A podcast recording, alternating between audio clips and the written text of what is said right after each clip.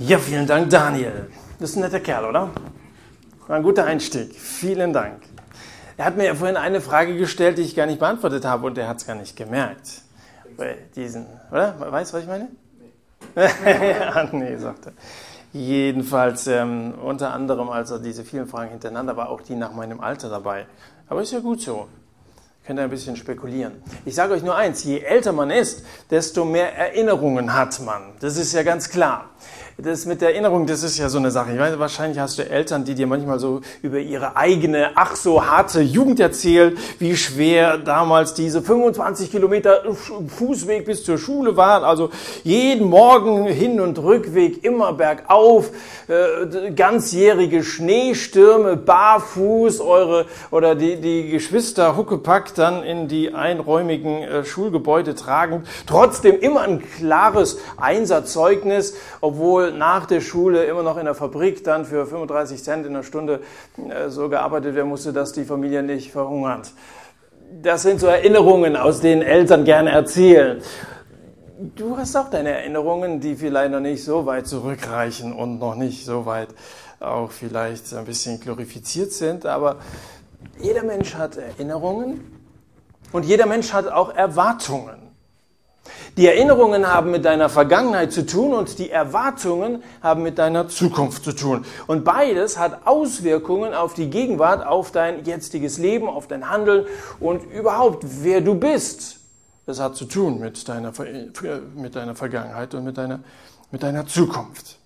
Also die Erinnerung. Du sitzt in der Klausur und versuchst dich an die Formel zu erinnern. Und wenn sie dir einfällt, dann geht es dir besser. Oder du sitzt an der Klampfe und versuchst dich an den Akkord zu erinnern. Wenn er dir einfällt, dann klingt es besser. Oder du sitzt in der Klemme und versuchst äh, zu überlegen, wie du reingekommen bist und so weiter. Also das ist gut, sich zu erinnern. Es hat Auswirkungen auf die Gegenwart. Aber was ist eigentlich, wenn jemand keine Erinnerungen hat? Also ich spreche jetzt gar nicht von Alzheimer oder so. Es kann auch sein, dass jemand durch einen Unfall sein Gedächtnis verliert. Eine Amnesie, sagt man. Jemand kann sich nicht erinnern, was bis dahin, dass dieser Unfall passierte, in seinem Leben vorgefallen ist. Der kennt seine Eltern nicht mehr, der weiß nicht mehr, wo er in der Schule gegangen ist.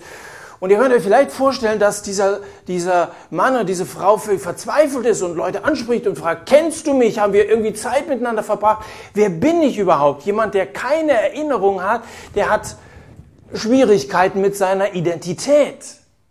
Und ich wundere mich nicht darüber, dass es in unserer Zeit heute viele, viele Menschen gibt, die die Frage nach dem Sinn ihres Lebens nicht beantworten können, weil sie nicht wissen, wo sie eigentlich herkommen, was eigentlich ihre Vergangenheit ist, dass sie von Gott abstammen. Also wenn wir so unterwegs sind zu unseren Missionseinsätzen, von denen ich davon erzählt habe mit unserem Bus, dann stellen wir diese Frage in einer Umfrage manchmal, was würden Sie als den Sinn Ihres Lebens bezeichnen? Über die Hälfte der Befragten, die wir in, in, in, in ganz Deutschland schon über Jahre befragt haben, über die Hälfte weiß keine Antwort auf diese Frage zu geben. Und ich wundere mich nicht darüber. Also die Gegenwart und deine jetzige Lebensauffassung hat sehr viel damit zu tun, wer du eigentlich bist, welche Identität dich eigentlich als Mensch aus, aus ähm, ähm, ähm, und, und äh, es hat sehr viel mit der Frage zu tun, ob du glaubst, dass du von Gott abstammst oder nicht. Und wir haben jetzt von Erinnerung gesprochen, Erwartungen. Erwartungen motivieren normalerweise. Hast du eine positive Erwartung, willst du irgendwie nach der Schule eine Ausbildung anfangen, die dir wirklich Spaß macht. Du hast Erwartungen in die Zukunft. Auch das Geld, was du verdienen wirst, das sind ja schon Erwartungen, die du hast, die du dir in den buntesten Farben irgendwie ausmalst. Aber wenn es keine Zukunft gibt, dann bleibt dir nur die Gegenwart, dann bleibt dir nur das Heute. Jetzt auch mal über das Diesseits hinaus, wenn es keine Zukunft gibt, also wenn wir nicht von Gott herkommen und nicht zu Gott hinkommen, dann gibt es eben nur das Heute, die Gegenwart, unser Leben hier und dann ist es eigentlich auch völlig egal, wie du dich hier verhältst, wie du lebst. Dann gibt es auch niemanden, vor dem du dich irgendwann mal rechtfertigen musst. Hast ja keinen über dir wie Kim Jong in Nordkorea, wie Saddam im Irak, wie Hitler in Deutschland, die die jeweils Menschenleben für Dreck achteten und meinten, sich vor niemandem rechtfertigen zu müssen. Also Vergangenheit und Zukunft bestimmen unser Leben und je stärker die Erinnerungen, je stärker die Erwartungen, desto größer die Auswirkungen auf die Gegenwart. Jetzt zu den ersten Sätzen der Bibel. Da geht es ja los mit unserer Identität. Wo kommen wir eigentlich her? Die ersten aufschlussreichen Sätze in Gottes Wort klingen so. Im Anfang schuf Gott den Himmel und die Erde. Und die Erde war wüst und leer und Finsternis war über der Tiefe und der Geist Gottes schwebte über den Wassern. Und Gott sprach, es werde Licht.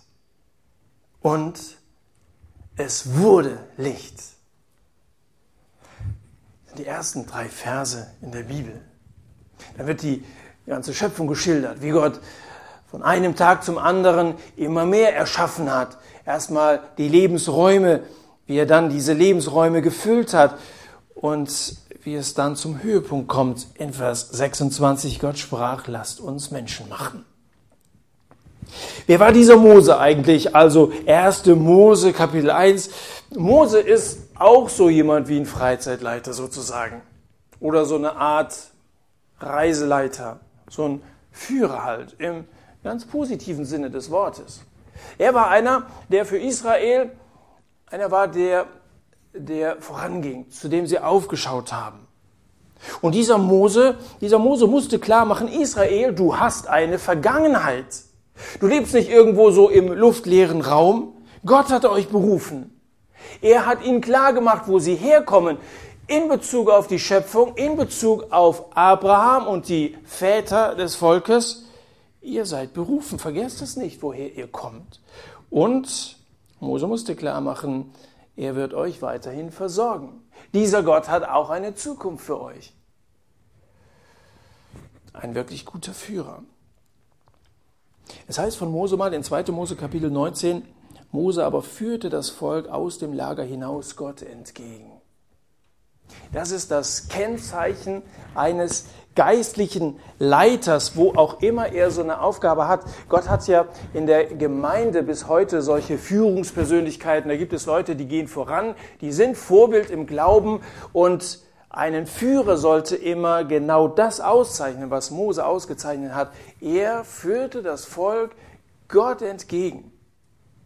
Wenn ihr je den Eindruck habt, hier bei Satt, wir wollten junge Leute irgendwo hinführen, vielleicht an Personen binden oder zu irgendeiner Denomination oder Konfession überreden oder so irgendwas, dann bleibt weg oder dreht dem Redner den Gas ab irgendwie. Das darf nie das Ziel eines, eines geistlichen Führers sein. In der Apostelgeschichte werden auch solche beschrieben, die Leute an sich selber gebunden haben, also Leute, die, ähm, die als Menschen so eine Bedeutung bekommen haben, dass Gott in den Hintergrund getreten ist. Ein, ein geistlicher Führer hat immer dieses Anliegen, Menschen vor Gott zu führen. Und wenn du je die Absicht hast, Gott in irgendeiner Weise an Menschen zu dienen, dann nimm dir das vor, Menschen zu Gott zu führen. So wie es das Anliegen von Mose war. Nun hatte dieser Mose aber auch einen Gegenspieler. Das war der Pharao, das war der King, das war der Herrscher des damals größten Weltreiches Ägypten. Der Fürst der Welt sozusagen. Das war der große Gegenspieler von Mose. Auch einer, der meinte, niemanden über sich zu haben, der als Gott verehrt wurde. Dieser Pharao, der sagt, das stimmt nicht. Ihr habt überhaupt keine Vergangenheit. Das ist auch überhaupt nicht wissenschaftlich, was, was da behauptet wird über Gott und Schöpfung. Du hast keine Vergangenheit. Wenn du eine hast, dann ist dein Vater ein Affe und dein Großvater ist eine Alge. Das ist deine Vergangenheit. Und das versucht dieser Pharao, dieser Weltfürst, Leuten ja bis heute irgendwie einzutrichtern. Es gilt als unwissenschaftlich, von Sinn, von Schöpfung, von überhaupt so solchen Dingen zu reden. Bereits Schulkindern wird vermittelt, dass wir zufällig aus irgendwelchen schleimigen Algenablagerungen entstanden sind.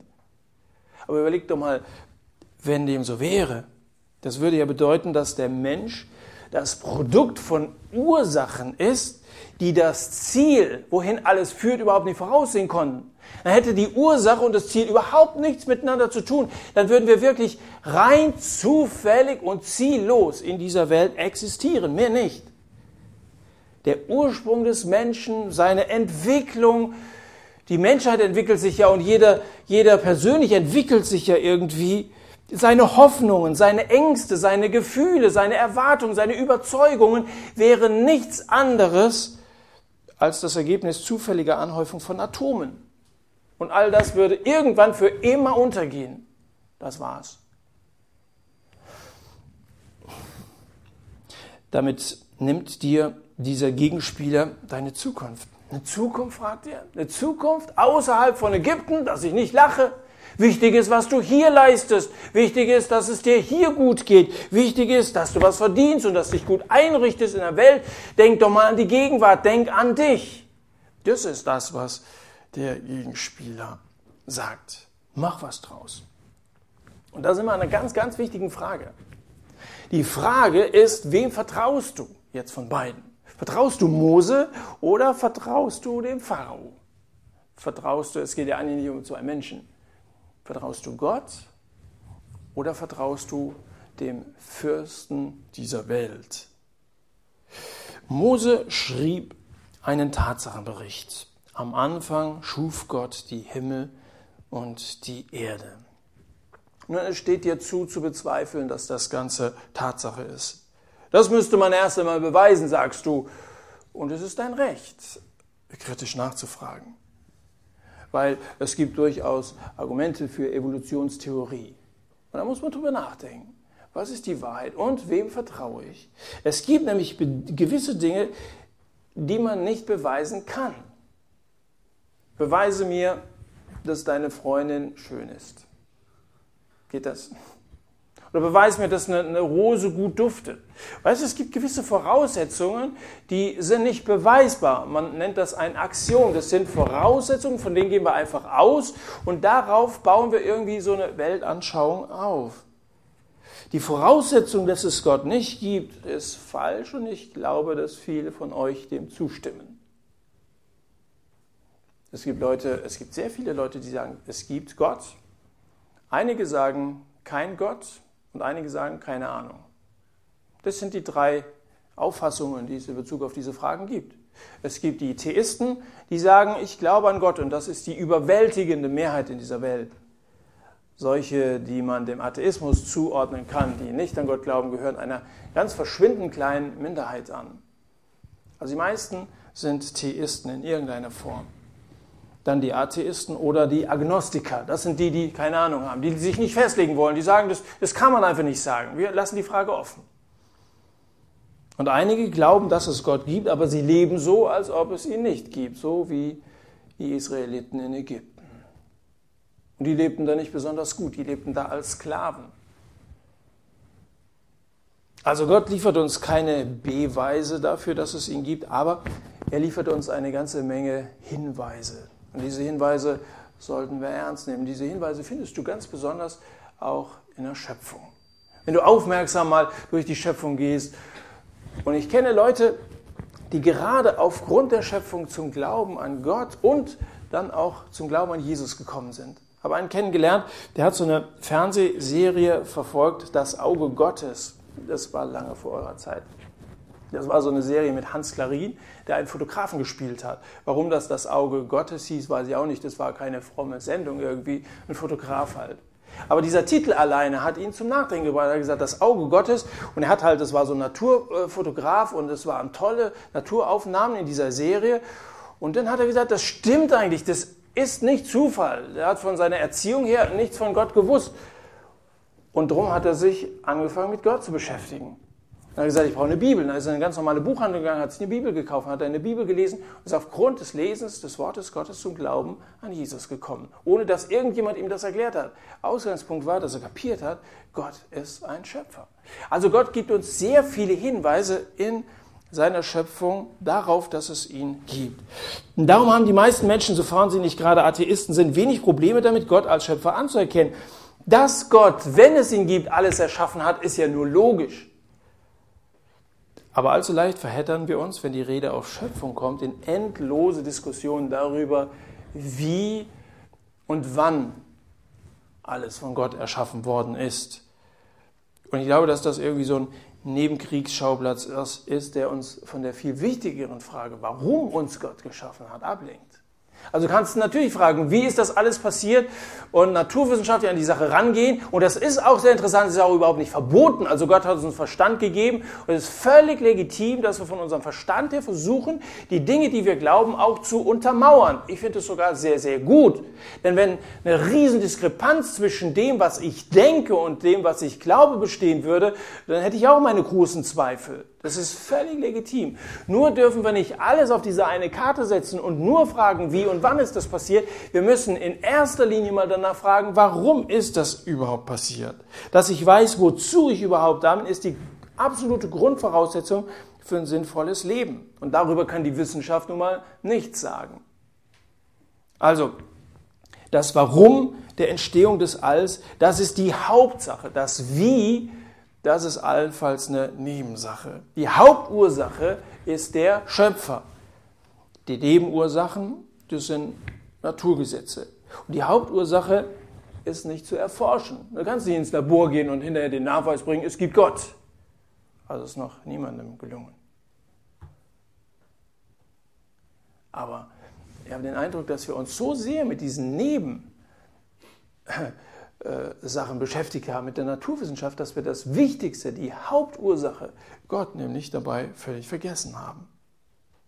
Wenn ich aber verstanden habe, wie mein Auto funktioniert, dann ähm, weiß ich immer noch nicht, wozu ich das überhaupt brauche. Also ich kann, kann mich sehr damit beschäftigen, also wie, wie alles so, also ein, ein Zahnrad und Riemen und was da. Ich verstehe ja sehr wenig. Ich habe einen Bruder, der kann das viel besser. Ich bin ja sehr froh, dass er mir manchmal hilft. Aber von meinem Auto kann ich euch sagen, das hat eine stark verbesserte Agilität. Sie profitiert vor allem von der Leichtgängigkeit der Parameterlenkung mit elektrischer Servounterstützung, deren Bedienkraft stark variiert und die bei so höheren Geschwindigkeiten ausreichend verhärtet. Das habe ich gelesen und glaube nicht, dass ich verstanden habe, was das bedeutet. Weißt du, das ist ein Unterschied, ob ich weiß, wie mein Auto funktioniert oder wozu ich es eigentlich brauche. Wenn ich, wenn ich das nicht kapiert habe, wozu ich das brauche und dass man mit so einem Auto gut fahren kann, dann beschränkt sich mein, mein Autobesitz aufs Autowaschen und vielleicht ab und zu mal den Reifendruck zu kontrollieren. Aber ein glücklicher Autofahrer werde ich nicht sein, weil ich benutze es ja nie für das, wozu es eigentlich gemacht worden ist. Woher komme ich? Von Gott. Wohin gehe ich? Zu Gott. Wozu lebe ich? Wegen Gott. Glaubst du das? Gott hat den Menschen in seinem Bilde erschaffen. Das heißt, Gott hat sich ein Gegenüber erschaffen. Das heißt, Gott möchte mit diesem Gegenüber kommunizieren. Du lebst wegen Gott aus keinem anderen Grund. Nun erfinden Menschen manches Unnötige.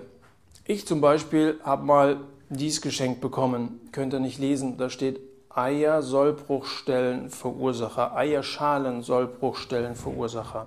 Das ist ein gewaltiges Gerät. Habt ihr sowas hier gesehen? Also, du hast hier so eine Art Glocke, die setzt du auf dein Ei drauf, dann hast du hier eine relativ schwere Kugel, die ziehst du nach oben und wenn es auf dem Au drauf ist, dann lässt sie runterfallen, dann hast du eine Sollbruchstelle und du kannst das dann schön loslösen und du hast eine ganz saubere Kante und kannst dein Ei sauber auslöffeln. Wenn Leuten nichts anderes mehr einfällt, was sie verschenken können, dann so etwas. Aber eigentlich ist es Quatsch. Ähm, was Gott erfunden hat, das ist ganz anders. Seine Erfindungen machen Sinn. Und mehr als das, sie sind lebensnotwendig für uns. Was haben wir gesagt? Gott sprach, es werde Licht. Und es wurde Licht. Und Gott sah das Licht, dass es gut war, und Gott schied das Licht von der Finsternis, und Gott nannte das Licht Tag, die Finsternis nannte er Nacht, und es wurde Abend, es wurde Morgen ein Tag. Du gehst in die Werkstatt und machst erstmal das Licht an. So macht Gott es auch. Er fängt an, indem es erst einmal hell wird. Und das reicht aus, wenn er sagt, er wendet sich sozusagen der Erde zu. Gott ist Licht. Und jetzt geht's los. Allein durch das Sagen wird es hell, sagenhaft. Wie gesagt, ich wünsche mir das schon auch als Freizeitleiter. Du sagst, was es geschieht. Wenn Gott etwas befiehlt, dann gehorcht die Schöpfung und das ist wunderbar. Wenn Gott dir etwas sagt, hörst du auch darauf. Wenn du es machst, das Ergebnis wird wunderbar sein. Es ist gut, auf Gott zu hören. Es ist sehr genau 275 Jahre her, dass der Komponist Josef Haydn geboren wurde. Und zu seinen bedeutendsten Werken gehört das Oratorium Die Schöpfung der setzt hier musikalisch exzellent und höchst dramatisch um diesen Text aus 1. Mose Kapitel 1, die Schöpfung eben. Das Orchester leitet den ersten Teil durch so kurz, kurze Phrasen ein, da geht es um das Chaos vor der Schöpfung und dann, dann folgt so ein getragenes Solo. Im Anfang schuf, soll ich es euch vorsingen? Oh. Soll die Band vielleicht ein bisschen, könnt ihr? Nein, könnt ihr auch nicht. Jedenfalls, also so ein Solo, so ein Männersolo. Im Anfang schuf Gott Himmel und Erde. Es ist ein Musikstil, der euch wahrscheinlich nicht so zusagen wird, selbst wenn ihr es von CD hören würdet und nicht nur von mir. Es geht weiter und die Erde war ohne Form und leer und Finsternis war auf der Fläche der Tiefe. Dann setzt ganz verhalten, man muss wirklich genau hinhören, so ein Chor im Hintergrund ein und singt der Geist Gottes schwebte über der Fläche der Wasser. Da ist wieder eine kurze Stille und dann wieder der Chor und Gott sprach. Sanftes Echo. Es werde Licht. Wieder so ein sanftes Echo und eine kleine Pause, das leise Zupfen einer Harfe. Und es war und plötzlich fallen aus heiterem Himmel alle zur Verfügung stehenden Instrumente des gesamten Orchesters in ein gewaltiges, atemberaubendes Licht. Wenn du nicht darauf vorbereitet bist, fällst du vom Hocker. Herzkranke sollte man vorwarnen. Das ist mit das Dramatischste, was ich musikalisch je erlebt habe. Dieses gewaltige Licht. Es geht dir durch und durch. Aber das ist, glaube ich, noch nicht mal annähernd so umgesetzt, wie die Wirklichkeit war, als Gott sich der Welt zuwandte und es Licht wurde. Nicht einmal annähernd umgesetzt, was im Leben eines einzelnen Menschen passiert, wenn Gott in das Leben hineintritt und mit seinem Licht plötzlich alles hell macht. Es ist, es ist wunderbar, wenn Gott sagt, es werde Licht. In Jesus spricht Gott ein Wort. Also das Reden Gottes ist immer gewaltig. Das gewaltige Reden in Jesus hat Licht in diese in Sünde gefallene Welt gebracht. Da steht in Johannes 1, im Anfang war das Wort und das Wort war bei Gott und das Wort war Gott. Dieses war im Anfang bei Gott. Alles wurde durch dasselbe. Ohne dasselbe wurde auch nicht eines, das geworden ist. In ihm war Leben und das Leben war das Licht der Menschen. Damit hier in Johannes 1 ist Jesus gemeint. Durch ihn ist alles gemacht worden und er war das Licht der Menschen. Jesus als Licht in diese Welt gekommen und er will uns erleuchten, damit wir die Herrlichkeit Gottes erkennen. Er will uns, er will uns Klarheit geben, da wo wir irgendwo im Dunkeln tappen. Nach langer Nacht, in der Wölfe heulen, in der Kinder schreien, in der Menschen sterben, und die Verführung zur Gottlosigkeit überhand nimmt, kommt Gott und sagt, es werde Licht. Weihnachten, es wurde hell, als Jesus kam, mitten in der Nacht. Die Hirten haben sich sehr darüber gewundert, so auf einmal hell, es ist eigentlich Nacht. Es wurde Licht, als Jesus kam. Und in deinem Leben kann es hell werden, da wo bisher Chaos herrschte, weil du versucht hast, deine Angelegenheiten selber zu regeln, da soll es hell werden. Da, wo in deinem Leben bisher heimliche Machenschaften abliefen, weil du dich deiner Gedanken, deiner Worte und deiner Taten schämen musst, da soll es hell werden. Da, wo dich bisher Angst umgab, weil Gewissensbisse dich quälten, da soll es hell werden. Dann, wenn Jesus uns unsere Schuld vergeben hat, dann kannst du mitjubeln, es werde Licht. Ich muss es euch mal vorspielen, vielleicht nächste Woche oder so. Es ist wirklich unglaublich. Und Gott sah das Licht, dass es gut war, und Gott schied das Licht von der Finsternis, und Gott nannte das Licht Tag, die Finsternis nannte er Nacht, und es wurde Abend, es wurde Morgen ein Tag. Interessant, oder? Gott benennt das. Gott nannte das Licht Tag, die Finsternis Nacht. Das benannte nicht Adam, das benannte nicht Saddam, das benannte kein Mensch. Wir als Menschen meinen, dass wir entscheiden können, was Licht und was Finsternis, was gut und was böse, was richtig und was falsch ist. Aber das benennt hier eindeutig Gott, nicht irgendein Mensch. Adam sollte hinterher die Tiere alle benennen. Das war eine interessante Aufgabe. Ja. Ich immer gefragt hast, warum heißt das Eichhörnchen? Es war Adam. Ähm, aber hier heißt es, Gott nannte das Licht und das Finster, die Finsternis beim Namen. In Jesaja Kapitel 5 steht, wehe denen, die das Böse gut nennen und das Gute böse, die Finsternis zu Licht machen und Licht zu Finsternis, die Bitteres zu Süßem machen und Süßes zu Bitterem. Wir entscheiden nicht, was richtig und was falsch ist. Wehe denen, die Betrügen Schummel nennen. Wehe denen, die Stehlen organisieren nennen. Wehe denen, die Lügen Ausreden nennen. Wehe denen, die vorehelichen Geschlechtsverkehr ein prickelndes Erlebnis nennen. Wehe denen, die aus Gottes Maßstäben irgendwas Überholtes, was ewig Gestriges machen. Gott benennt das. Die Regeln Gottes, die er für diese Schöpfung festgelegt hat, die sind, die sind ernst zu nehmen für uns. Und dann kommt der zweite der dritte Tag. Gott schuf das Firmament, das Land und die Pflanzen. Gott sprach, es werde eine Wölbung mitten in den Wassern, es wurde eine Scheidung zwischen den Wassern und den Wassern. Das war der zweite Tag. Und dann der dritte Tag, Gott sprach, es sollen die Wasser unterhalb des Himmels an einem Ort gesammelt werden und es werde das Trockene sichtbar und es geschah. Und Gott sprach, die Erde lasse Gras hervorsprossen, Kraut, das Samen hervorbringt, Fruchtbäume, die Frucht tragen, nach ihrer Art, in denen ihr Same ist. Und es geschah so. Das war der dritte Tag. Ich werde jetzt nicht auf die ganzen Einzelheiten der Schöpfung eingehen. Gott macht das Firmament, er macht einen Mantel, um kosmische Strahlen abzuhalten. Das schützt uns. Er schafft die Atmosphäre, die ist dafür da, dass wir atmen können. Und diese schönen Lüfte im Herbst oder jede Jahreszeit, wie gesagt, hat ihre eigene Note. Und er hat, das, er hat für Land gesorgt, damit wir nicht untergehen müssen. Und da hat er eben bis dahin drei ganz spezielle Räume erschaffen, die Ausdehnung des Himmels, die Meere und das Land. Und während der nächsten drei Tage füllt er nun diese Räume aus. Das erste Leben, die Pflanzen, ist sehr schön und es ist sehr nützlich. Kartoffeln zum Beispiel. Kann Sie sich freuen über die Pflanzenwelt, über die verschiedenen Farben, über die verschiedenen Formen, die verschiedenen Größen, über die verschiedenen Geschmäcker und Gerüche. Es ist doch großartig, wie vielfältig Gott, hätte sich ja auf Kartoffeln beschränken können.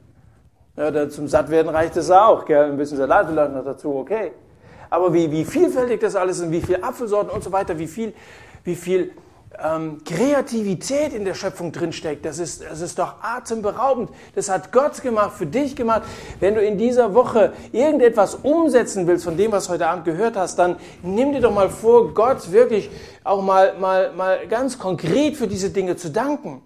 Wenn du jetzt, die nächsten Tage sollen ja weiter ein bisschen sonnig bleiben, Spaziergänge durch die Natur machst, fallen die Eichen von den Bäumen und Kastanien und da werden wieder neue Bäume draus. Das ist doch, es ist doch wunderbar. Lobe Gott mal für, für die Wunder seiner Schöpfung. Also Gott füllt nun die Räume, indem er das Leben erschafft. Er füllt auch das Firmament. Also am vierten Tag erschaffte dann die Lichter, Sonne und Mond und Sterne. Am fünften Tag Fische und Vögel. Am sechsten Tag die Landtiere, den Menschen. Genauso vielfältig die Tierwelt obwohl man sagt, dass 50 Prozent aller Säugetiere, die je existierten, mittlerweile ausgestorben ist. Das, was wir heute noch sehen, ist ja ziemlich verarmt gegenüber dem, was Gott ursprünglich gemacht hat. Aber Gott ist eben nicht nur der Schöpfer deines Lebensraumes, sondern er füllt es auch aus. Auch dein persönliches Leben will er ausfüllen. Und er will dich zu einem Menschen Gottes machen. Und ich möchte das Ganze jetzt noch ein bisschen zusammenfassen. Ich bin überzeugt davon, du bist ohne Gott verloren.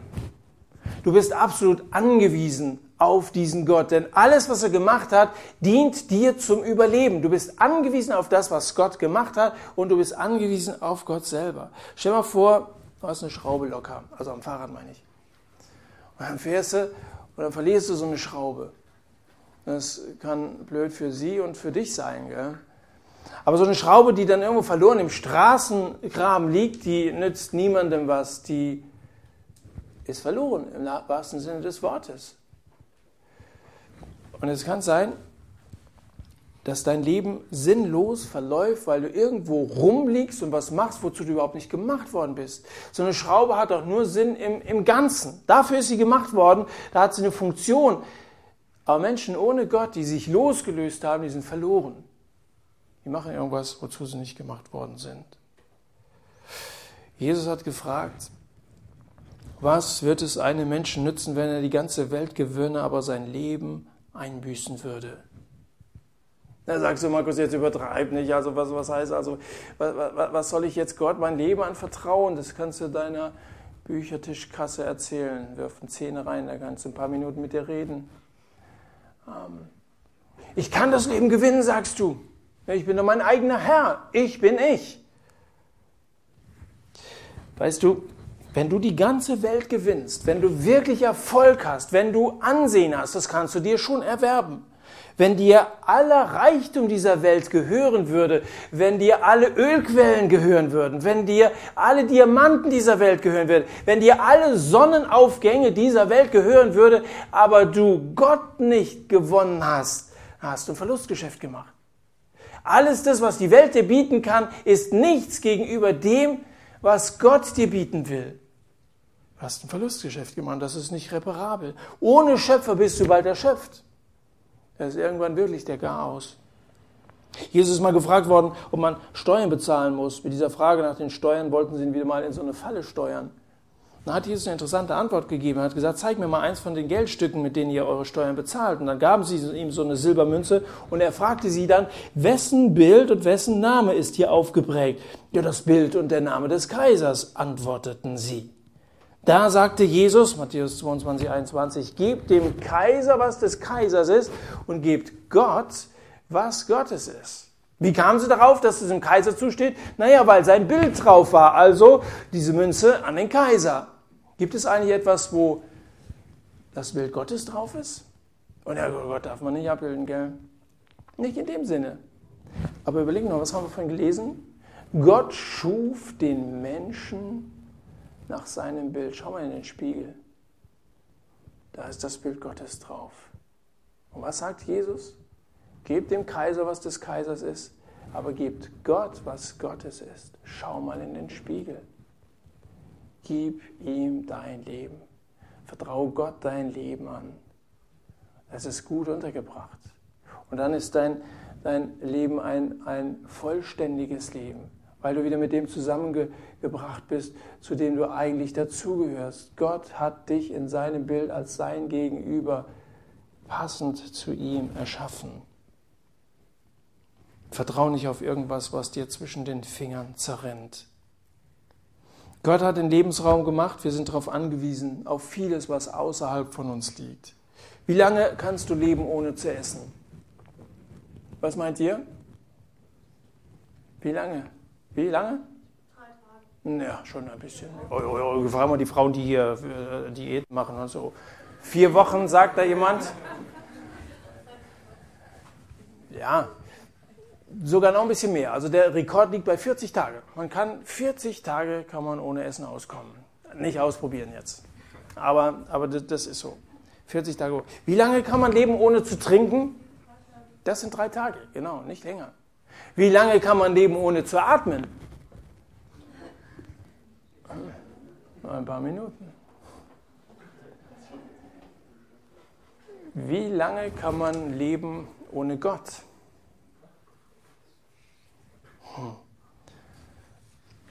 Du bist nicht unabhängig. Du bist nicht dir selbst genügend. Gott ist der Herr. Von ihm komme ich zu ihm will ich mich wenden. Das war ein schöner Abschlusstusch. Und damit möchte ich dich fragen, was willst du? Dich zu diesem Gott wenden? Wenn ja, Dann lasst uns jetzt mal so eine Zeit der Stille haben, ohne Handy und ohne alles. Eine Zeit der Stille, wo du, wo du beten kannst. Kann sein, dass einige von euch schon lange nicht mehr gebetet haben und sich gar nicht so recht bewusst waren, dass sie so sehr auf Gott angewiesen sind. Lass uns so eine Zeit der Stille haben, wo du dich an diesen großen Schöpfer Gott wendest und dann danke ihm doch einfach mal dafür, dass du von Gott erschaffen bist in seinem Bilde. Dank ihm dafür, dass er die Welt so herrlich als unseren Lebensraum ausgedacht und umgesetzt hat. Und dann vertraue dich doch neu diesem Gott an und sag ihm, dass du ihn brauchst und dass du gerne so ein neues, wirklich menschenwürdiges Leben in seiner Gegenwart führen möchtest. Lass uns so eine Zeit der Stille haben, wo jeder für sich beten kann. Und ich schließe diese Zeit der Stille dann hier mit einem Gebet ab.